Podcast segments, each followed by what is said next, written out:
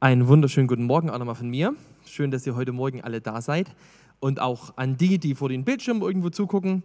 Wir stecken in einer Predigtreihe. Ähm, Predigtreihe Freiheit in Christus. Heute Predigt 5 von 13. Also es gibt noch, ist noch ein bisschen Weg vor uns. Und heute das Thema heißt Befreit leben, aber wie? Und so der Grund dieser Predigtreihe, der ist, das baut so auf so Material von so einer von so einer Initiative, Freiheit in Christus. Meine Frau und ich haben dort einen, in der Corona-Ausgangssperrenzeit so ein Webinar mitgemacht und waren so begeistert. Und was so der Wunsch hinter dieser Predigtreihe ist, ist, dass du es selber erlebst, wie das Evangelium, wie Jesus Christus dir eine Freiheit geben will, wie du von einem anstrengenden, freudlosen Christsein zu einem lebendigen und frohen Glauben kommen kannst. Wie du von Angst und Lügen über Gott zu einer innigen Beziehung zu deinem liebenden Vater kommen kannst und wie du von einem Herzen, was von Verletzung und Bitterkeit vielleicht hart geworden ist. Ich weiß nicht, wie es dir heute Morgen geht, wenn du hierher kommst, ob du sagst, boah, jetzt redet der schon wieder. Es geht schon wieder um mein Leben. Vielleicht habe ich gar keine Lust darauf. Vielleicht will das dein Herz gar nicht. Wie du von so einem Herzen hinkommen kannst zu einem liebenden, freien, versöhnten Herzen. Und vielleicht fragst du dich jetzt, Anton, das klingt doch unmöglich. Das ist es auch für dich. Aber es ist nicht unmöglich für Jesus Christus, weil Jesus Christus alles gegeben hat mit seinem Tod, mit seinem Sterben, mit seiner Auferstehung dafür, dass du, wenn du an ihn glaubst, wenn du deine Knie vor ihm gebeugt hast, ihm dein, deine Lebensschuld bekannt hast und ihm vertraust, dass er sagt, ich mach, du bist eine wirklich neue Schöpfung. Und dieses neue Leben, das möchten wir gemeinsam entdecken. Wenn du jetzt äh, meinst, ach, Predigt 5, 1 bis 4 habe ich gar nicht gehört, kein Problem. Du kannst auf, unserem, äh, auf unserer Website gerne nochmal reingucken. Da sind alle Predigten als Videos drin mit Vertiefungsmaterial. Ich beginne mal äh, jetzt mit einem Beispiel aus meinem Leben. Ich weiß nicht, ob du das auch kennst, dass du dir an manchen Dingen in deinem Leben Veränderung wünschst.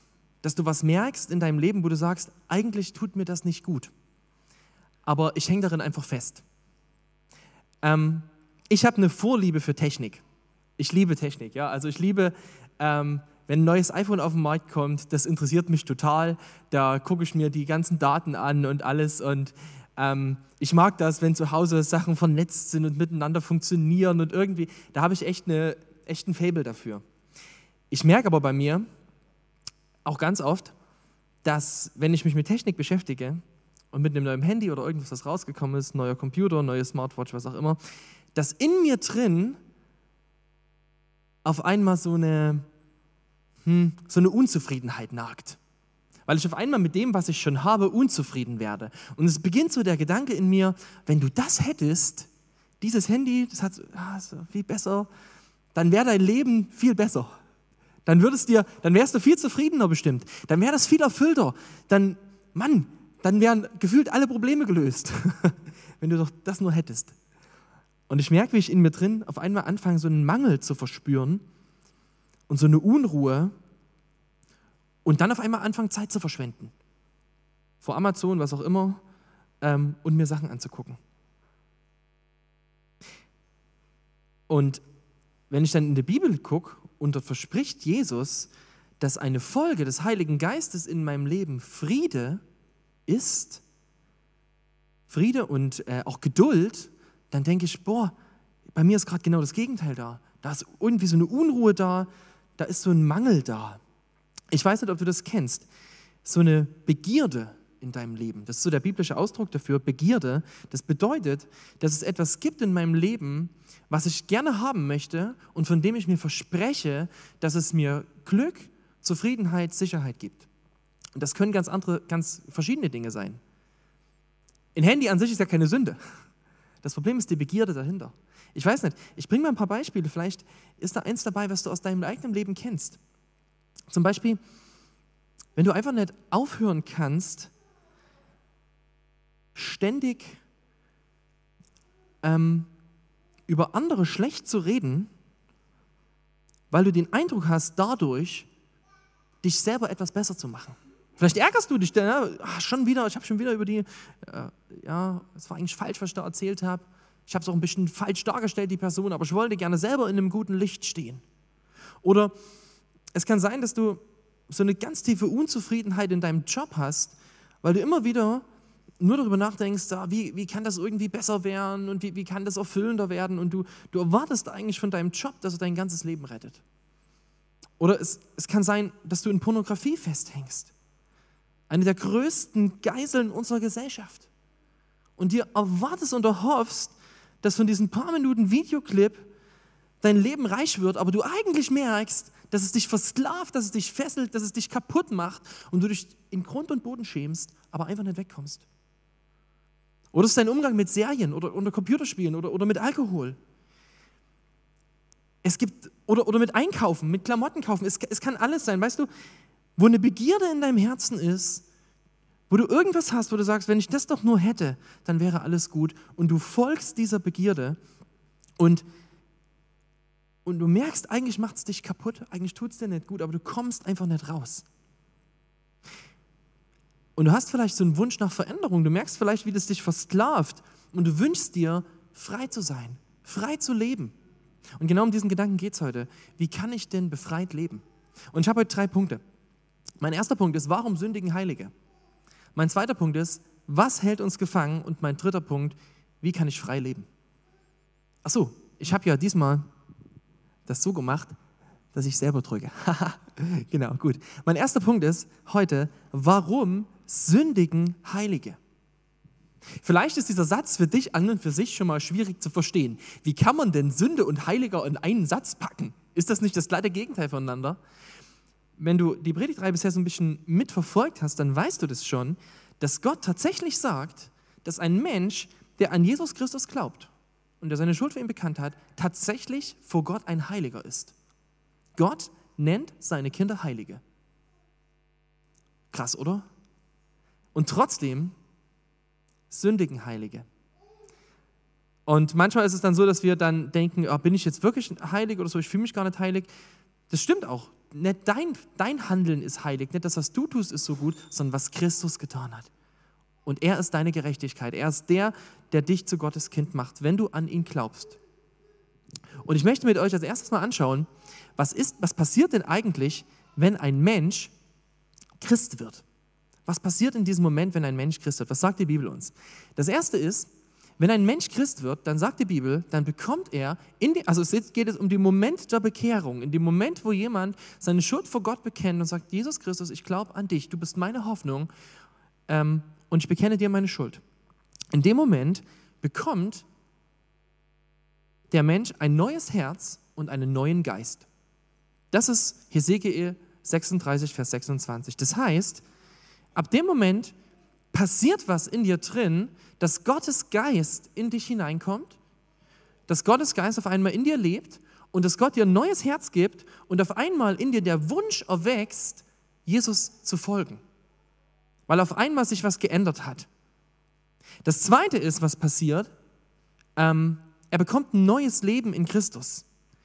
Ähm, er hat Vergebung. Es ist ein Mensch, der freigesprochen wurde und ein neues Leben bekommen hat. Ein, ein Leben, Jesus sagt das mal selber, das ist das ewige Leben, was schon hier beginnt auf der Erde und mal im Himmelreich weitergeht, die Beziehung zu Gott, ein neues Leben. Und ein Christ ist tatsächlich eine neue Schöpfung. Er ist nicht mehr geistlich tot, also unempfänglich für Gott, sondern er ist durch Christus lebendig. Er hat eine Beziehung zu Gott im Himmel. Und er hat als drittes einen neuen Herrn. Wenn ihr euch daran erinnert, an die letzte Woche, an das Thema über Weltbild, dann wisst ihr, dass ich euch das so aufgezeigt habe, dass ein Mensch, der nicht an Jesus glaubt, unter der Herrschaft des Teufels steht. Und genauso äh, sozusagen deswegen auf der Seite von Gottes Feinden steht. Und ein Mensch, der, der, der, diese Rebellion gegen Gott beendet, der Frieden mit Gott schließt durch Christus, der hat jetzt einen neuen Herrn. Christus, Jesus Christus, Christus ist der, ist der, der Herrschertitel von Jesus, der Messias im Alten Testament, der Christus, der, ähm, äh, der Herr. Deswegen nennen wir ihn ja auch Herrn, Herr Jesus Christus, weil er unser neuer Herr ist. Das ist das, was, was sozusagen in dem Moment der Bekehrung geschieht. Jetzt ist aber die Frage, was passiert denn nicht sofort, wenn jemand Christ wird? Was bleibt denn noch so? Und das Erste ist, unser Körper verändert sich nicht sofort. Wir haben als Christen die Verheißung, dass wir einmal einen neuen Leib bekommen werden, wenn Jesus wiederkommt und wir in die Ewigkeit eingehen. Aber in dem Moment, wo du dich bekehrst, verändert sich dein Körper nicht. Du bleibst so, wie du bist. Und die, die Folgen, die, die sozusagen dein Leben vorher hatte und, und die, dein, die auf dieser Erde sind, die bleiben gleich. Du wirst genauso krank werden, du wirst genauso sterben äh, wie alle anderen Menschen, du wirst genauso altern. Der Körper bleibt erstmal derselbe. Klar, wir glauben daran, dass Gott heilen kann. Wir beten um Heilung, aber wir wissen, dass Gott es nicht tun muss, dass wir prinzipiell auch als Christen ganz genauso dem körperlichen Verfall unterlegen sind, so wie alle Menschen. Das nächste ist, und das ist ganz wichtig ist, deine Gewohnheiten, die bleiben auch die gleichen. Wenn du Christ wirst, ist es nicht so, dass der Heilige Geist in deinen Kopf hineingeht und Reset drückt. Das wäre ja schön, ne? So eine Reset-Taste im Kopf, bam, bam, alles gelöscht, schön neu aufgespielt, christliches Programm. Top. Nee, es ist nicht so. Das, was dich vorher geprägt hat, das, deine Familie, wo du herkommst, deine Umwelt, deine Kultur, aus der du kommst, das, was du gelernt hast, das, das ist alles noch genauso da. Auch deine Gewohnheiten, wie du lebst. Die Bibel hat für, diesen, für, diesen, für diese Gewohnheiten oder für diesen Menschen in, in Begriff, sie nennt das Fleisch. Fleisch, recht, ist wirklich im Griechischen das gleiche Wort, wie wenn du auf dem Markt ein Stück Fleisch kaufst. Ja, Sarx heißt das im Griechischen. Fleisch, das bedeutet dein natürlicher Mensch mit seinen Gewohnheiten. Und den hast du auch als Christ. Der ist nicht sofort weg. Und da ist was ganz Wichtiges zu verstehen. Gott man kann sich das vorstellen, wie wenn du ein Haus restaurierst. Es gibt ja so wunderschöne alte Häuser mit so wunderschönen Fassaden und die stehen unter Denkmalschutz. Und da kannst du nicht einfach hingehen und das Ding abreißen und was Neues hochziehen, sondern du musst da hingehen und musst anfangen, Stück für Stück das schön zu restaurieren. Macht eine Heidenarbeit, ist viel mehr Aufwand, als das Ding wegzuknallen und neu hochzuziehen, aber es hat einen Wert. Und so macht es Gott bei uns. Gott sagt, ich möchte dich Stück für Stück verändern. Und deswegen beginnt mit deinem Christsein ein Prozess, wo Gott beginnt dich zu verändern, aber es ist erstmal nicht alles anders. Und da komme ich jetzt wieder zu meiner Kaffeemühle. Ja? Das ist der Gedanke, den ich in jeder Predigt euch schon sage. Das, was dich prägt, das, was du glaubst, das, was du an Wahrheit annimmst, das, was deine Überzeugungen sind, die du fürs Leben hast, das ist das, was du bei der Kaffeemühle oben reinschüttest. Und wenn du die drehst, dann kommt unten auch das raus, was du oben reingetan hast. Wenn ich hier Mais reinhau, kommt unten kein Kaffee raus. Das heißt, wenn ein Christ geprägt ist, noch von seiner alten Natur, von all den Dingen, ja, was kommt denn dann in seinem Handeln raus? Na, logischerweise genau das. Deswegen will Gott unser Denken verändern. Und das Dritte, was passiert, das finde ich noch ganz wichtig, in dem Moment, wo du Christ wirst, ist die Sünde nicht tot. Ich möchte dir kurz erklären, was ich damit meine. Vielleicht hast du dich schon mal gefragt, wenn ich dir das auch gerade am Anfang erklärte, wie kann ich denn Sünde besiegen? Wie kann ich denn als Christ Sünde besiegen? Wie komme ich denn endlich raus aus der Pornografie? Und ich sag dir was, du kannst Sünde nicht besiegen. Du kannst es nicht. Aber, und das ist jetzt so cool, Christus hat sie besiegt. Er hat sie besiegt. Und der Weg, gegen Sünde zu kämpfen, ist nicht der, dass du das alles immer versuchst und sagst, wie schaffe ich das, sondern der Weg ist tatsächlich der, dass du dich tief auf die Wahrheit von Christus einlässt, dass Christus das in deinem Leben macht. Ich werde es dann später noch mehr erklären, was das bedeutet. Aber ich will es dir mit einem, ich will es dir mit einem Beispiel versuchen zu erklären. Also passt auf, stellt euch vor, ähm, heute Morgen sind ja viele Leute hier, ich werde mir jetzt einfach mal jemanden rausgreifen. Ähm, so, die Bettina. Die Bettina, ähm, die, die ist die Sklavin vom Andreas. Ja, der Andreas, der hat die bei sich irgendwie, sie muss aber putzen und muss alles machen und äh, ja, und ihr Leben lang ist sie schon beim Andreas versklavt und ach, es ist ja, na gut, eines Tages, da kommt der Jürgen ja, und er kommt und der kauft die Bettina frei. Ne? Der bezahlt den Preis für die Bettina und auf einmal darf die Bettina da gehen ne? Und dann gibt er ihr so ein Schriftstück in die Hand und es ist ihr, Frei, ihr Freibrief. Ne? Da steht drauf, am so und so und so vierten für diesen Kaufpreis bin ich, Bediener, freigekauft worden. Ich bin jetzt eine freie Person. So. Jetzt ist es so, ähm, es vergeht ein Stück, ähm, Bettina ist einkaufen auf dem Kirschberg, äh, auf dem Markt und Andreas kommt und er ruft die Bettina, ruft, Bettina, komm her, putze mein Auto. Und sofort macht sie das. Warum? Weil sie es ihr Leben lang, weil sie es ihr Leben lang gewöhnt ist, auf diese Stimme zu hören. Ihr Leben lang hat sie nur auf diese Stimme gehört. Und sofort macht sie das. Sie denkt sofort, ich muss das machen. Aber da kommt der Jürgen und sagt, stopp, stopp, stopp, stopp, stopp. Guck mal, hier ist der Freibrief. Bettina muss das nicht machen. Sie ist frei. Du musst es nicht machen. Du bist frei. Du darfst jetzt sagen, nein. Aber diesen Brief, diesen Freibrief, den muss sie erst mal lernen zu verstehen. Zu verstehen, dass ich das machen darf. Und jetzt, okay, jetzt komme ich wieder auf die Ebene unseres Christseins zurück. Ihr versteht, was ich meine. Wir sind versklavt gewesen an die Sünde. Sie hatten Anrecht auf uns gehabt. Und wir haben automatisch gesündigt, wo wir keine Christen waren, wo wir nicht errettet waren. Und dann kommt Jesus und kauft uns frei, aber die Sünde kommt trotzdem wieder. Und sie klopft an und sagt, mach dies und das. Und wir sind es so gewöhnt, wir sind es so gewöhnt, weil wir denken, wir haben das doch immer gemacht, dass wir, dass wir vergessen, dass wir eigentlich frei sind. Und das Einzige, was du jetzt machen kannst dagegen ist, dass du sagst, nein, stopp! Christus hat mich frei gemacht. Ich muss das nicht tun. Ich muss das nicht tun. Und das ist mir jetzt ein ganz wichtiger Punkt. Und vielleicht hast du den noch nie so, der ist mir selber so ganz neu aufgegangen in diesem Kurs, den wir gemacht haben. Du hast als Christ tatsächlich eine Wahl. Auch wenn wir nicht mehr nach unserem Fleisch denken und reagieren müssen, können wir es weiterhin tun. Auch wenn die Sünde keine Macht mehr über uns hat, können wir ihr nachgeben. Das heißt, als Christ hast du eine Wahlmöglichkeit. Du kannst, du hast den Heiligen Geist in dir, ich komme da später nochmal drauf, und darfst Sünde widerstehen. Und darfst Begierde widerstehen. Aber du kannst es nicht aus dir selber heraus, du kannst es nur aus Christus. Ich erkläre, wie gesagt, da komme ich nochmal drauf, äh, wie, das im, wie das im täglichen aussieht. Und mir ist es unglaublich wichtig, dass du das als erstes verstehst. Äh, Christen sündigen, weil sie diese Stimme genauso gewohnt sind und sie sind auf einem Prozess der Veränderung. Ich möchte euch mal in den Bibeltext mit hineinnehmen, wo Paulus das beschreibt. Paulus schreibt an die Gemeinde in Korinth, die er übrigens am Anfang in den ersten Versen anschreibt mit ihr Heiligen in Korinth.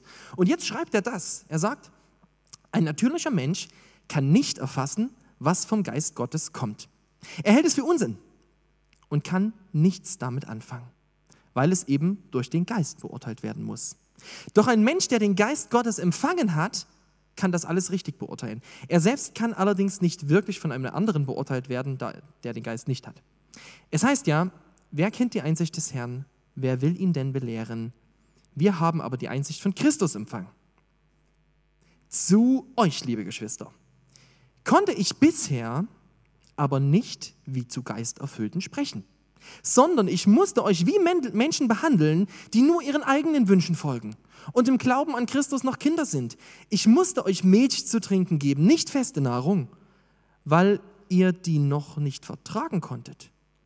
Leider könnt ihr das auch jetzt noch nicht, denn ihr seid immer noch vom eigenen Ich bestimmt. Solange Eifersucht und Streit unter euch herrschen, beweist ihr ja nur, dass ihr eigensinnig seid und euch wie die anderen Menschen benehmt. Paulus stellt in diesem Text drei Personentypen vor. Der erste Personentyp, den er vorstellt, das ist der natürliche Mensch. Der natürliche Mensch, damit meine ich einen Menschen, der keine Beziehung zu Gott hat, der nicht durch Christus gerettet ist. Der ist zwar physisch lebendig, aber er hat, ist geistlich tot. Er lebt unabhängig von Gott und er ist unter der Herrschaft der Sünde und wird deswegen in seinem Handeln diktiert von seinen Begierden. Das heißt jetzt nicht, dass so ein Mensch unbedingt unglücklich ist. Ich kenne viele Menschen, die Jesus nicht kennen, die trotzdem Wege gefunden haben, um im Leben zurechtzukommen und auch ein glückliches Leben führen. Aber am Ende, in der tiefsten Frage nach Sinn und nach Zukunft, haben sie keine Basis. Haben sie keine Beziehung zu Gott und sie werden am Ende nicht ins Reich Gottes eingehen. Und sie haben, am Ende, am Ende fehlt ihnen das. Ihnen fehlt, sie sind geistlich tot und ihnen fehlt der Bezug zu ihrem Schöpfer. Und deswegen ist alles, trotz allem, was gut ist, ist es am Ende innen, innen leer. Und für Gott nicht gut. Der zweite Typ, den jetzt äh, Paulus vorstellt, das ist der geistliche Mensch. So das Idealbild eines Christen. Er sagt, der ist so durch Glauben erneuert. Sein Geist ist mit Gott ein Geist. Er hat Vergebung empfangen. Ähm, der gehört zu Gottes Familie. Und dieser sozusagen dieser geistliche Mensch, dieses Idealbild, was Paulus aufzeichnet, das ist ein Mensch, der, der hat sozusagen wirklich, wie Paulus das mal sagt, seine Begierden ge gekreuzigt. Der, der lebt in Christus und Christus ist seine große Hoffnung und man spürt es dem ab. Der wird vom Geist Gottes geführt und nicht mehr von seinen Begierden. Sein Denken ist erneuert. Wenn du diesen Menschen erlebst, dann ist er emotional ganz anders. Seine Emotionen, die sind von Freude geprägt, von Frieden geprägt. Da ist kein Frust, da ist kein Chaos, da ist keine Bitterkeit, der lebt in versöhnten Beziehungen. Und entscheidet sich jeden Tag neu dafür, diesem Gott zu folgen. Es heißt nicht, dass dieser, dass dieser geistliche Mensch nicht sündigt. Das ist ganz wichtig. Ja? Wir Christen werden immer sündigen. Aber dieser Mensch, der möchte nicht in Sünde festhängen. Ja, er sündigt, aber er lässt sich nicht von Sünde beherrschen. Und dann stellt Paulus einen dritten Typen vor. Das ist der fleischliche Mensch, der Christ im Prozess. So habe ich den mal genannt. Das sagt er zu den Korinthern. Er sagt, irgendwie seid ihr noch so voll die Kinder im Glauben. Ihr könnt noch nur Milch bekommen, ihr könnt noch gar nichts Festes kauen, äh, sozusagen vom Glauben her. Das ist ein Mensch, der ist gerettet, der glaubt an Jesus, der hat neues Leben bekommen, aber sein Leben ist total geprägt noch von, von, von seinem Denken vorher. Seine Gedanken, die falsche Gedanken dominieren ihn, seine Emotionen sind negativ, ähm, er hat Minderwertigkeitsgefühle, Unsicherheit, kämpft mit Schuldgefühlen, Sorgen und Zweifeln, der steckt in Sünden fest. Ähm, er ist zwar errettet, aber sein, das, was er lebt, steht total im Widerspruch zu dem, was er eigentlich ist, zu seiner Identität. Ja, jetzt könnte man natürlich die klassische Frage stellen, wo bist du? Wisst ihr was? Oh, ich bin zu weit. Wisst ihr was? Mein Eindruck ist, jeder von uns wahrscheinlich denkt, boah, oh, dieser Idealchrist, das wäre es schon gern, aber das ist doch gar nicht möglich. Und vielmehr sehen, ist es bestimmt, geht es dir genauso, mir geht es auch so, dass du dich bei dem in der Mitte eher siehst, dass du sagst, ey, wenn ich ganz ehrlich in mein Leben gucke, boah, da ist so viel, was noch in Ordnung kommen muss. Ja, das stimmt. Und das Gute ist, ich, dass du das Ideal, äh, das werden wir wahrscheinlich auch nicht erreichen hier ne, auf der Erde. Das, wir warten noch darauf, dass wir komplett erlöst sind, dass Jesus uns ganz neu macht. Aber wir sind in einem Prozess, wo Gott unser Leben wirklich verändern will. Und er will dein Herz verändern heute. Und es ist egal, wie alt du bist, egal, wie lange du mit Dingen kämpfst in deinem Leben, egal, wie lange du schon, wenn du vielleicht sagst, naja, hätte ich das in meiner Jugendzeit gemacht, jetzt ist es eigentlich zu spät. Nein, Gott hat heute Hoffnung für dich. Er will heute an dir arbeiten. Er will heute an deinem Herzen arbeiten. Und er will dein Denken, dein Fühlen und dein Handeln verändern. Und wir sind in so einem Prozess, wo Gott uns verändert von einem Menschen, der von seiner Natur geprägt ist, immer mehr zu jemandem, der von seinem Geist geprägt ist. Und ich würde sagen, das ist ein Prozess des Schönerwerdens. Wenn du dir immer die, die Frage gestellt hast, wie kann ich älter und trotzdem immer schöner werden, dann ist hier die Antwort. Du wirst immer schöner, weil Jesus immer mehr sich in dir zeigt. Und ich weiß nicht, ob du das schon mal erlebt hast, dass du einen Menschen gesehen hast, den du einfach so unfassbar schön fandest. Nicht, weil er irgendwas anhat, eine besondere Frisur oder irgendwas, sondern weil du gemerkt hast, aus ihm, da scheint so ein Stück von Gottes Wesen. Und du hast dich bei ihm wohlgefühlt, hast gedacht, boah, mit dem könnte ich sofort über alles reden. Der ist schön geworden durch Jesus. Das will Jesus mit dir machen. Er will dich älter und immer schöner machen. Und jetzt kommt mein absoluter Lieblingsvers dieser Woche. immer mal wieder einen neuen Lieblingsvers. Aber dieser Woche. Den habe ich gelesen und ich finde ihn so gut. Petrus schreibt, 2. Petrusbrief, Kapitel 1, Vers 3. In seiner göttlichen Macht hat er, Gott, uns alles geschenkt, was wir zu einem Leben in liebevoller Ehrfurcht vor, vor Gott brauchen. Er hat uns erkennen lassen, äh, er hat uns den erkennen lassen, der uns die Kraft seiner Herrlichkeit und Wunder, in der Kraft seiner Herrlichkeit und Wundermacht berufen hat. Hier steht, dass Gott dir, wenn du an ihn glaubst, alles gegeben hat, alles gegeben hat, dass du ein Leben in liebevoller Ehrfurcht vor ihm führen kannst. Vielleicht fragst du dich, wie kann sich denn mein Leben verändern? Was brauche ich denn noch alles? Manchmal denken wir ja, es gibt so zwei Klassen von Christen. Wir denken ja, so wie der wäre ich nie.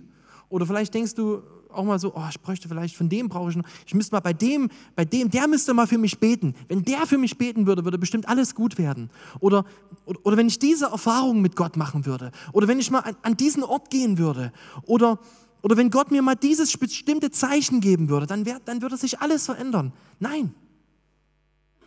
Du hast in dem, der dich berufen hat, das meint Jesus, in Jesus alles bekommen, was du brauchst für ein Leben, was Gott gefällt. Es ist alles da. Du musst es dir nicht mehr erarbeiten, es ist da. Und du darfst es in Anspruch nehmen. Du darfst eine ganz persönliche Beziehung zu Jesus durch seinen Geist in Anspruch nehmen und erleben, wie er dich verändert. Und macht, mir macht es unglaublich Hoffnung, dass ich weiß, Gott wird mit dem, was er in meinem Leben vorhat, zum Ziel kommen, wenn ich an ihm bleibe. Du musst niemand anders werden. Du musst als Christ nicht irgendein anderer Christ werden. Du musst nicht irgendjemand werden. Du darfst einfach das werden, was Gott aus dir machen will. Und der einzige Weg dahin ist, dass du einfach an ihm bleibst. Und dass es zulässt, dass er in dein Leben hineinredet. So, jetzt ist die große Frage, hört sich jetzt so einfach an? Warum ist es dann so schwer? Was hält uns denn gefangen? Was macht es denn so schwer, dass, dass es wirklich in unserem Leben so passiert? Was sind die Wachstumshämmer sozusagen in unserem Leben? Ich habe dir heute drei Wachstumshämmer mal mitgebracht, die ich kurz erklären will. Drei Dinge, die dich daran hindern können, als Christ zu wachsen. Der erste ist Unwissenheit. Ganz einfach. Es kann sein, dass du einfach Dinge nicht weißt. Zum Beispiel, dass du die Wahrheit des Evangeliums und das, was Gott gemacht hat, dass er gesagt hat, ich habe dich wirklich zu einem neuen Menschen gemacht. Meine Liebe zu dir ist wirklich unabhängig von deinem Verhalten, sie ist abhängig von meinem Kreuz und du bist wirklich sicher in meiner Hand, dass du diese Wahrheit des Evangeliums, ne, die wir auch schon in der Predigtreihe durchgenommen haben, dass du die einfach nicht weißt. Und das ist vielleicht der erste Schritt zur Veränderung. Wenn du selber Sünde nicht besiegen kannst, wenn das nur durch Jesus geht, dann musst du wissen, wer du in Christus bist. Du musst Wahrheit in dein Herz lassen, weil, haha, Kaffeemühle, was oben reinkommt, kommt unten raus. Und wenn du die Wahrheit Gottes in dein Herz lässt, selbst wenn du sie vielleicht emotional nicht fühlen kannst, wenn du sagst, ich fühle mich aber nicht so, als würde Gott mich lieben. Und du sagst, aber Gott, weil du es sagst, halte ich daran fest. Wenn du das tust, dann wird sich dein Leben verändern. Wir werden in der nächsten Predigt nächste Woche darüber reden, wie man solche Lügenfestungen im Kopf zerstören kann. Äh, Freue ich mich schon drauf. Festungszerstörer. Klingt männlich. Äh, machen wir nächste Woche. Ähm, das, erste, das erste ist Unwissenheit. Deswegen lesen wir übrigens die Bibel. Wir lesen sie nicht, um irgendwelche Millionärsquiz, Bibel-Millionärsquiz auf irgendwelchen Freizeiten zu gewinnen. Wir lesen sie, damit wir die Wahrheit wissen und die Wahrheit unser Herz verändert. Das zweite ist, was dich abhalten kann, ist Täuschung. Das habe ich euch letzte Woche erklärt mit diesem Weltbild. Der Teufel, der kann den Christen äh, nicht mehr beherrschen, aber er kann ihn belügen. Er kann ihn täuschen. Und das macht er immer wieder. Der, der Teufel ist ein Lügner von Anfang an. Und er beginnt uns immer wieder zu belügen. Vielleicht hast du diese Lüge in dir, boah, mich kann Gott nicht gebrauchen. Das ist eine Lüge. Gott hat es wert erachtet, für dich sein Leben zu geben. Er kann dich gebrauchen. Und er will es auch. Und er hat dir Gaben gegeben. Vielleicht denkst du auch, Gott kann mir nicht vergeben. Das war zu viel. Das ist eine Lüge. Christi Kreuz reicht aus für die Schuld der Welt, weil der Heilige sich zur Sünde gemacht hat. Vielleicht denkst du auch, ich kann nie so und so werden. Ich werde das nie schaffen. Weißt du, dem Teufel seine Strategie ist die, dass er uns erst in die Sünde hineinführt und wenn wir dann versagen in der Sünde, so wie in so eine dunkle Ecke hinein, dann trampelt er auf uns rum und sagt, so schlimm wie du ist niemand, da kommst du niemals raus, sag das bloß niemanden, du bist der größte Versager aller Zeiten. So. Das ist seine Strategie, uns so richtig fertig zu machen. Aber es ist eine Lüge, weil Christus Hoffnung ist, weil Christus Gnade ist, weil es eine Wahrheit gibt, die stärker ist. Deswegen Täuschung. Und du kannst Täuschung auch wieder nur überwinden, indem du sie mit Wahrheit aufdeckst. Deswegen lesen wir die Bibel. Deswegen bist du heute Morgen hier, deswegen hörst du dir 40 Minuten in der Wärme eine Predigt an. Jetzt kommt noch ein dritter Punkt und der ist mir ganz besonders wichtig. Ein Grund, warum wir im Glauben nicht wachsen, sind, ja bisher genannt, ungelöste Konflikte. Ich will dir mal einen provokanten Satz sagen, von dem ich aber überzeugt bin. Du kannst nie ein geistlich reifer Mensch werden, ohne dass du anderen vergibst. Du kannst nie ein geistlich reifer Mensch werden, ohne dass du anderen vergibst. Boah, jetzt sag mir mal sowas. Das waren doch die anderen. Was hat das mit mir zu tun? Die haben mir doch wehgetan. Da wäre ich ja wohl das mal, das wäre doch wohl, das kann man doch mal noch festhalten in diesem Moment. Das Problem ist, wenn du immer daran festhältst, was passiert denn mit deinem Herzen? Was regiert denn in deinem Herzen? Zorn, Rachegedanken, Bitterkeit, Wut. Ist das Frieden? Das ist kein Frieden. Wenn das in deinem Herzen regiert, dann, dann regiert nicht Christi Frieden. Weißt du, ich will dir was erzählen aus meinem Leben. Ich hatte mit einem Menschen viel zu tun, der hat mich, der hat mich richtig verletzt. Das Schlimme ist, ich glaube, er hat es gar nicht mitbekommen. Und es hat mich aber echt sehr verletzt. Und ich bin so im Herzen, ich habe das erst gar nicht wahrhaben wollen, ja, so als, bist ja irgendwie hauptamtlich angestellt, kannst ja jetzt nicht irgendwie hier so, ja, so ein blöder Gedanke. Ich wollte es nicht wahrhaben, ne? Ich habe halt immer wieder gemerkt, dass ich immer wieder über den Menschen nachdenken musste und ihm nichts gegönnt habe. Keinen Erfolg habe ich ihm gegönnt. Und es war, es war, echt, es war echt doof. Und dann habe ich äh, ich strukturiere mein Gebetsleben nach dem Vater Unser. Also ich bete immer das Vater Unser so als Überschriften. Und im Vater Unser kommst du jeden Morgen an die Stelle, dass da steht, und vergib uns unsere Schuld, wie wir auch denen vergeben, die an uns schuldig geworden sind. Oh, na klar wusste ich, ja. Da gibt es jemand, ja. War die Verletzung, die er mir angetan hat, echt? Ja, sie war echt.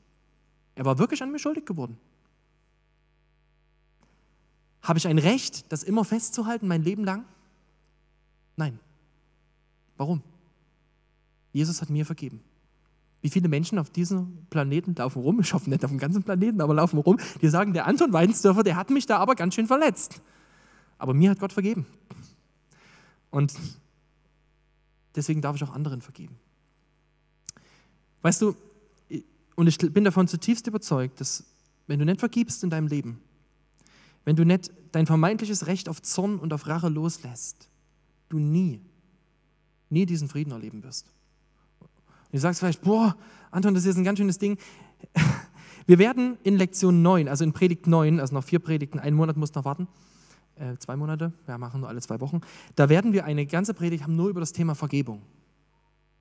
Und werden darüber reden, was Vergebung ist, was es bedeutet, wie es funktioniert. Und ich möchte dich jetzt schon einladen, dass du selber mitkommst zum Herzenstüff. Buß- und Betag 2020 möchten wir einen Herzenstüff haben. Äh, so eine Zeit, wo wir durch unser geistliches Leben gehen, durch unser Herz und Gott an unser Herz ranlassen. Und da wird ein ganz großer Teil der sein, zu vergeben. Und ich will dir was sagen, ich habe diesen Menschen dann vergeben. Und wisst ihr, was das Schöne ist? Ich kann ihm heute begegnen und ich kann mich über ihn freuen. Ich kann mich freuen über die Erfolge in seinem Leben. Ich kann ihm einfach begegnen, ich kann mich einfach über ihn freuen. Und Gott hat nicht ihn verändert, aber er hat mich verändert und mein Herz und mein Herz frei gemacht, weil ich vergeben durfte. Das ist so schön, vergeben zu können. Und wir haben diese Ressource, wir haben Christus. Deswegen dürfen wir vergeben. Okay, ich komme zu meinem letzten Punkt. Ähm, haben nicht mehr viel Zeit. Die Frage ist jetzt, wie lebe ich wirklich frei? Diese Hämmer hast du angeguckt. Wie lebe ich jetzt frei? Wie lebe ich denn jetzt äh, vom Geist bestimmt? Und das machen wir ganz schnell mit einem schönen Beispiel. Du siehst hier einen Paragleiter-Menschen. Ja? Ähm, es gibt ein Gesetz auf unserer Erde, das ist das Gesetz der Schwerkraft, das kennst du wahrscheinlich, das ist das, was dich abends nicht mehr vom Sofa aufstehen lässt. Ne? Also wenn dich so bäm rein und du sagst, jetzt komme ich nicht mehr hoch, das ist das Gesetz der Schwerkraft. Ja? Weil du einfach keine Lust hast mehr aufzustehen, weil es anstrengend ist. Ähm, das Gesetz der Schwerkraft sagt, dass alles, was Masse hat, nach unten fällt auf dieser Erde. Wie sind diesen doofen G-Kräften. Aber die sind nur wieder wichtig, sonst fallen wir alle in den Mond. Also von daher ist gut. Ähm, es gibt aber ein Gesetz, was größer ist als das Gesetz der Schwerkraft. Das ist das Gesetz der Aerodynamik. Und das macht es möglich, dass so ein Verrückter hier ähm, mit, so einem, mit so einem Gleitschirm fliegen kann und tatsächlich in der Luft bleibt und nicht nach unten fliegt, weil das Gesetz der Aerodynamik größer ist als das Gesetz der Schwerkraft. Das will ich jetzt mal auf unser Leben beziehen. Paulus sagt im Galaterbrief, lasst den Geist Gottes euer Leben bestimmen, dann könnt ihr den Begierden in euch widerstehen. Er sagt, es gibt die Begierde, es gibt die Sünde, es gibt das Fleisch, aber es gibt eine Kraft, die größer ist. Und das ist Gottes Geist, der in dir lebt als Christ. Und jetzt sagt er, ihr sollt es machen. Ihr sollt euch auf den Geist verlassen. Ihr sollt es machen lassen vom Geist. Das heißt, ganz faktisch, wie ich es vorhin schon mal vorhin hatte, du hast eine Wahl. Du kannst, du kannst dich entscheiden, ob du dem Geist vertraust oder ob du deinem Fleisch vertraust. Und ich will dir jetzt äh, vier kurze Punkte geben, wie, du, wie, wie das aussieht, wie, was das heißt, im Geist zu wandeln. Das erste heißt, im Geist zu wandeln bedeutet, Gott gehorsam zu sein und zu vertrauen. Ich muss dazu was erklären.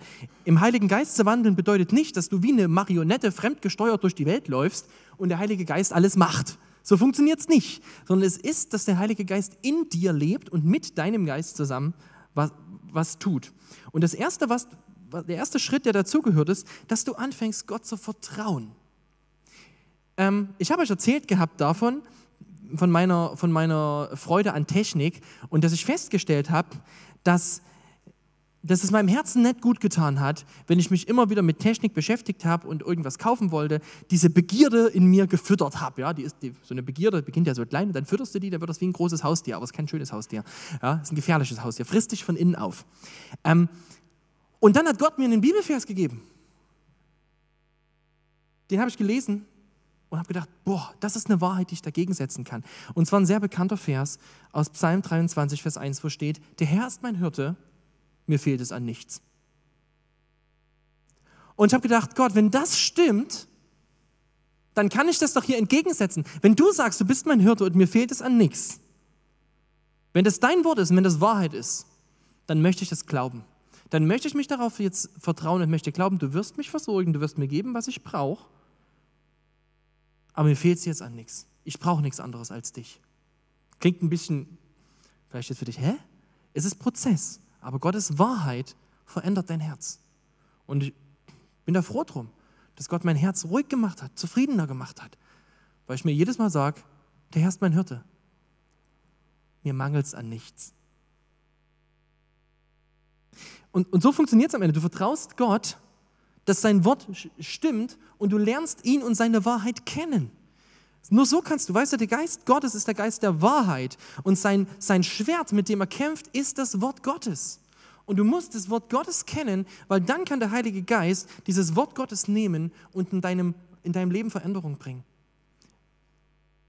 Und so kannst du Bibel lesen und kannst bitten, Heiliger Geist, oder kannst, kannst Gott bitten, zeig mir durch deinen Geist, wie du mein Herz gerade verändern willst. Ich glaube dir mehr als der Begierde. Das nächste ist, im Prozess zu sein, das habe ich euch vorhin schon mal gesagt. Es ist ein Prozess der Veränderung. Auch mit dem Geist Gottes zu leben ist ein Prozess. Es gibt keine Reset-Taste, die alles verändert. Und du, du fällst auch mal wieder zurück. Aber da gibt es Gnade. Okay, da gibt es Gnade. Wenn du hinfällst und sagst, Gott, ich kann nicht mehr, dann sagt Gott, Halleluja, endlich hast du es verstanden. Okay? Endlich hast du es verstanden. Ich kann aber. Und das Letzte ist, es ist eine tägliche Entscheidung jeden Morgen neu, dich zu entscheiden, zu sagen, Gott, möchte ich heute mit dir leben oder möchte ich es nicht? Und diese Entscheidung beginnt irgendwo damit, dass du am Morgen, an jedem Morgen mit Gott ins Gespräch kommst. mit ihm redest und ihm, und ihm sagst, Gott, ich möchte an diesem Tag, ich möchte mich von dir leiten lassen. Dass du ihm dein Leben hingibst. Und ich, ich ende mit einer ganz kurzen Geschichte. Die, die ist nicht wahr, aber es ist so eine Beispielgeschichte, die uns nochmal dabei helfen kann, das zu verstehen. Ich finde die schön. Äh, da, da, ist eine Frau, die, die liebt Schokolade über alles. Ja? Und das Problem ist aber, die liebt die nicht nur, die isst immer so viel Schokolade, dass es nicht mehr gesund ist. Und die will aufhören, Schokolade zu essen. Die, unbedingt. Und da setzt sie sich das Ziel, ich höre jetzt auf, Schokolade zu essen. Und dann ist es so, dass sie ähm, überlegt, mal in die Stadt zu gehen. Ja, ich gehe heute mal in die Stadt, aber ich gehe nicht zum Supermarkt. Ich gehe nicht zum Supermarkt, da geht sie in die Stadt. Eigentlich ist sie in der Stadt, dann läuft sie so rum und da ist da Supermarkt. Dann sagt sie, na gut, ich gehe mal in den Supermarkt, aber ich gehe nicht zum Süßigkeitenregal. Das mache ich nicht. Dann geht sie rein, ist im Supermarkt und dann sieht sie von ferne das Süßigkeitenregal. Da sagt sie, ich gehe mal zum Süßigkeitenregal, okay, aber ich kaufe nichts. Dann geht sie dahin und dann liegen da die Schokoladen, ne? Na gut, ich kaufe eine, aber ich verschenke sie. Ich, ich verschenke. Ich kaufe die Schokolade, ne? Dann guckt sie sich die an, sagt sie, na gut, ich mache sie mal auf, aber ich, ich rieche nur dran, ich, ich esse die nicht. Dann macht sie die auf und riecht und dann sagt sie, und dann, was ist dann? Dann ist die Schokolade weg. Ja, zack, aufgegessen. An welchem Punkt war das, dass diese Frau verloren hat gegen die Begierde? Es war nicht der Moment, als sie die Schokolade in der Hand hatte. Da hatte sie schon längst verloren. Sie hat viel früher verloren. Wenn im Geist wandeln bedeutet, dass du dich entscheidest, an deinem Morgen deines Tages Gott treu zu sein und erkennst, wo kommt denn die Begierde und Nein sagst, wenn sie kommt. Nein sagst, äh, weiß auch nicht, wenn diese doofe E-Mail aufgeht im, im E-Mail-Browser, sie sofort löschst. Nein sagst, wenn du ins Lästern kommst und merkst, oder die, die Kollegen lästern und jetzt äh, will ich gerne mitmachen. Nein sagst, wenn was auch immer das ist. Du musst früher Nein sagen. In der Begierde, da hast du keine Chance mehr. Aber du kannst früher Nein sagen und kannst Gott bitten, hilf mir dabei. Okay, gut.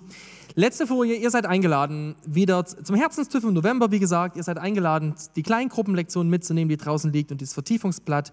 Und ihr seid eingeladen, wenn ihr darüber nochmal ins Gespräch kommen wollt, äh, sagt, ich würde das gerne mal mit jemandem besprechen. Jana äh, und ich, wir bieten das an, dass ihr kommen könnt für ein Gespräch zur Seelsorge. Ähm, genau.